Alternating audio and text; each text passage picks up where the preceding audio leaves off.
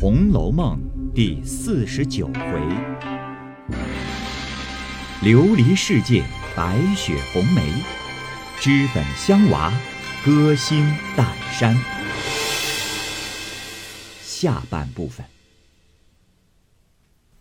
一时，宝钗姊妹往薛姨妈房内去后，湘云往贾母出来，林黛玉回房歇着。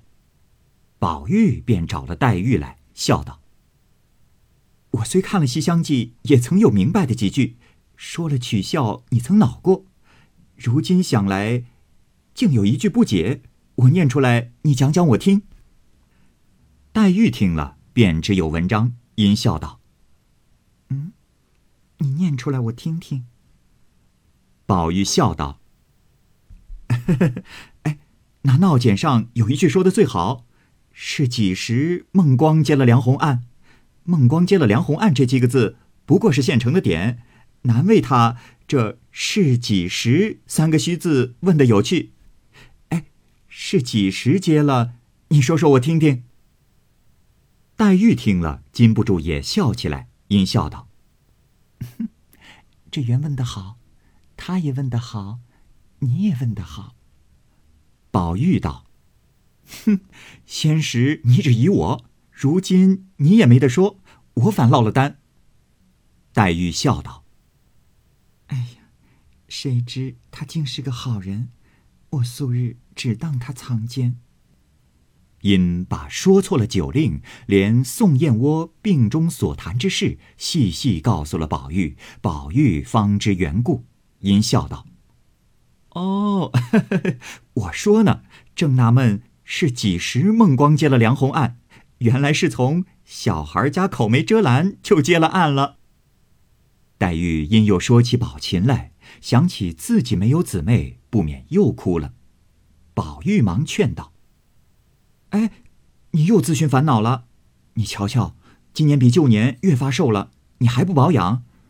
每天好好的，你必是自寻烦恼，哭一会子，才算完了这一天的事。”黛玉拭泪道：“近来我只觉心酸，眼泪却像比旧年少了些似的，心里只觉酸痛，眼泪却不多了。”宝玉道：“哎，这是你哭惯了，心里疑的，岂有眼泪会少的？”正说着，只见他屋里的一个小丫头子送了星星毡斗篷来，又说：“大奶奶才打发人来说。”下雪了，要商议明日请人作诗呢。一语未了，只见李纨的丫头走来请黛玉，宝玉便邀着黛玉同往稻香村来。黛玉换上掐金挖云红香羊皮小靴，罩了一件大红羽纱面白狐狸里的鹤氅，束一条青金闪绿双环四合如意绦，头上罩了雪帽。二人一齐踏雪行来，只见众姊妹都在那里，都是一色大红星星毡与羽毛缎斗篷，独李纨穿一件青多罗尼对襟褂子，薛宝钗穿一件青莲斗纹锦上添花阳线翻巴丝的鹤氅，邢岫烟仍是家常旧衣，并无避雪之衣。一时史湘云来了，穿着贾母与她的一件。貂鼠脑袋面子，大毛黑灰鼠里子里外发烧大褂子，头上戴一顶挖云鹅黄片金里大红星星毡昭君套，又围着大貂鼠风领。黛玉先笑道：“ 你们瞧瞧，孙行者来了，他一般的也拿着雪褂子，故意装出个小骚达子来。”湘云笑道：“哼，你们瞧。”我里头打扮的，一面说一面脱了褂子，只见他里头穿着一件半新的靠色三香领袖，秋香色盘襟，五色绣龙，窄衬小袖，眼金银鼠短袄，里面短短的一件水红装缎弧浅席子，腰里紧紧束着一条蝴蝶结子长穗五色宫绦。脚下也穿着麂皮小靴，越显得丰腰圆臂，鹤视狼形。众人都笑道：“ 哎呦，偏他只爱打扮成个小子的样，远比他打扮女儿更俏丽了些。湘云道：“哎，快商议作诗，我听听是谁的东家。”李纨道：“我的主意，原想昨儿的正日已过了，再等正日又太远，可巧又下雪，不如大家凑个社，又替他们接风，又可以作诗，大家意思怎么样？”宝玉先道：“这话很是，只是今儿晚了，若到明儿晴了又无趣。”众人道是这雪未必晴，纵晴了。这一夜下的也够赏了，李纨道：“啊，我这里虽好，又不如卢学言好。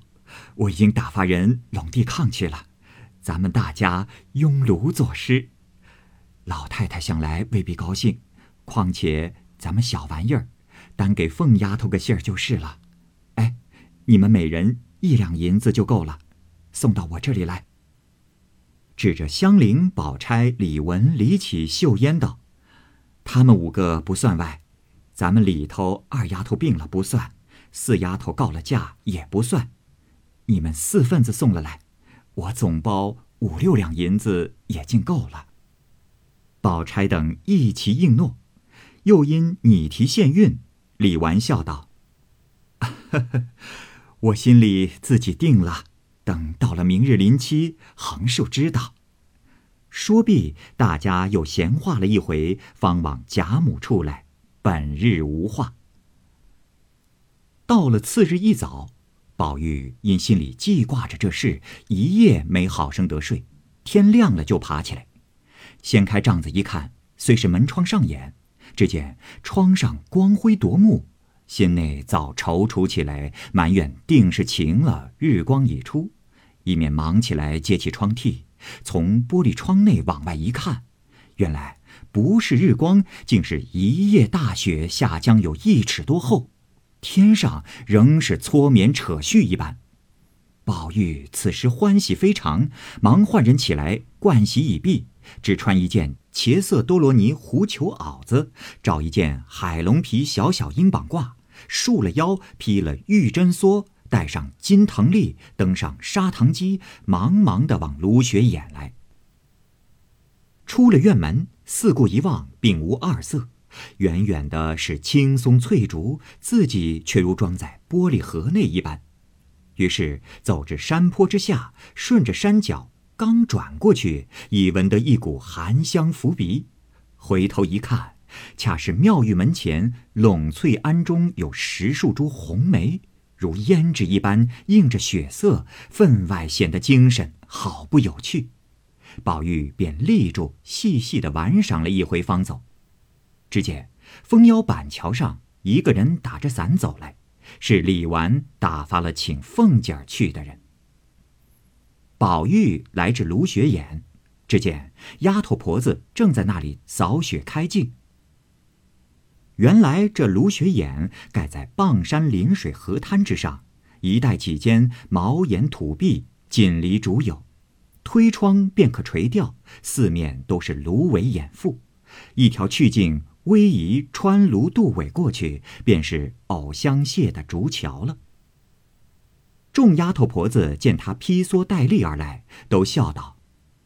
哎呦，我们才说正少一个渔翁，如今都全了。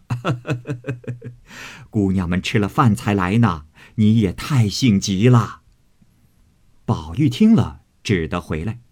刚至沁芳亭，见探春正从秋爽斋来，围着大红猩猩毡斗篷，戴着观音兜，扶着小丫头，后面一个妇人打着青绸油伞。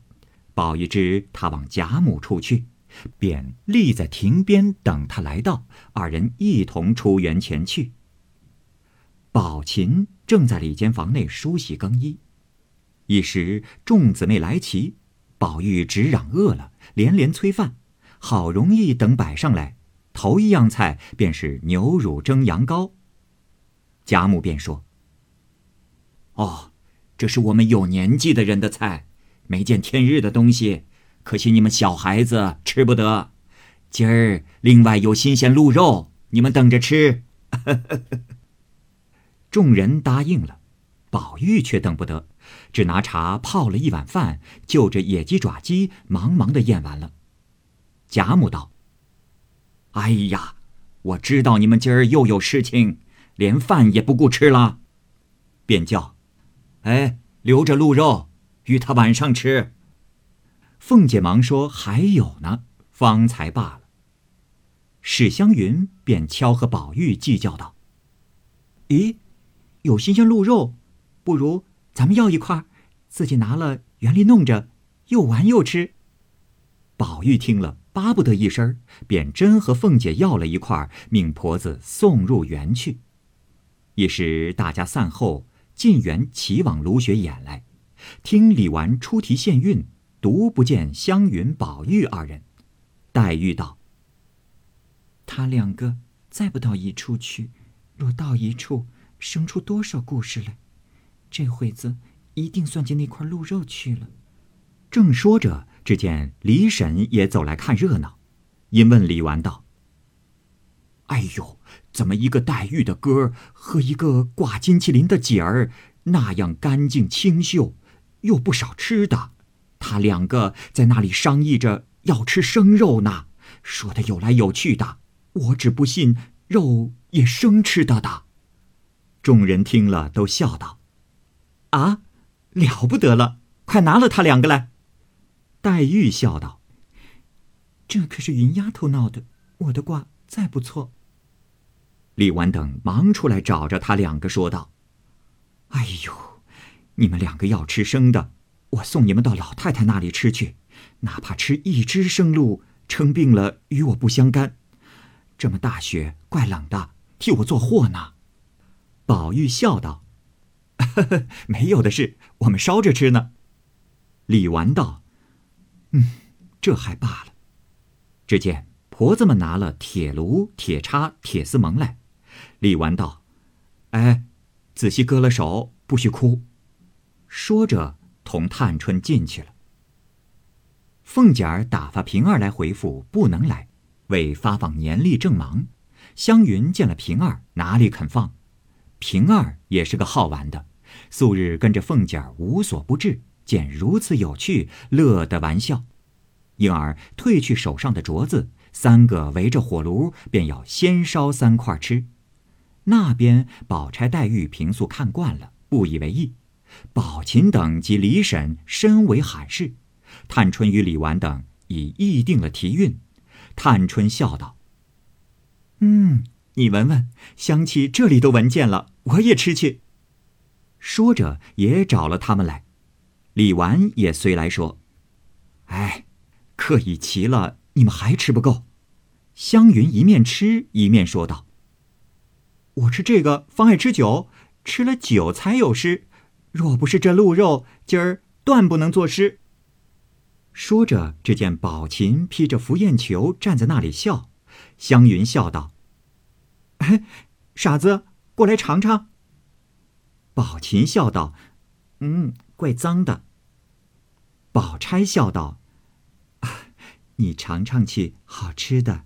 你林姐姐弱，吃了不消化，不然她也爱吃。”宝琴听了，便过去吃了一块，果然好吃，便也吃起来。一时，凤姐儿打发小丫头来叫平儿，平儿说。哦，史姑娘拉着我呢，你先去吧。小丫头去了，一时见凤姐也披了斗篷走来，笑道：“哎呦，吃这样好东西也不告诉我。”说着也凑着一处吃起来。